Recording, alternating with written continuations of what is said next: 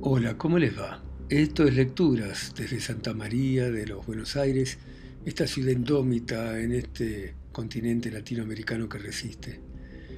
Y les quiero leer un poema de Lope de Vega.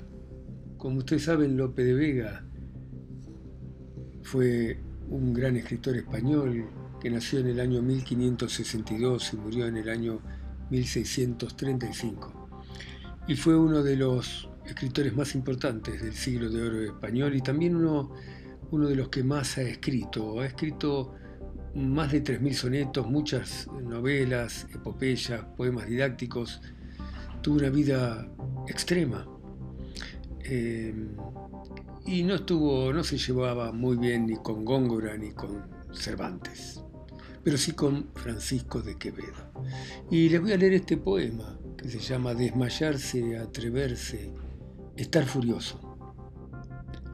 Desmayarse, atreverse, estar furioso, áspero, tierno, liberal, esquivo, alentado, mortal, difunto, vivo, leal, traidor, cobarde y animoso, no hallar fuera del bien centro y reposo, mostrarse alegre, triste, humilde, altivo, enojado, valiente, fugitivo, satisfecho, ofendido, receloso, huir el rostro al claro desengaño, beber veneno por licor suave, olvidar el provecho, amar el daño, creer que un cielo en un infierno cabe, dar la vida y el alma a un desengaño, esto es amor. Quien lo probó lo sabe.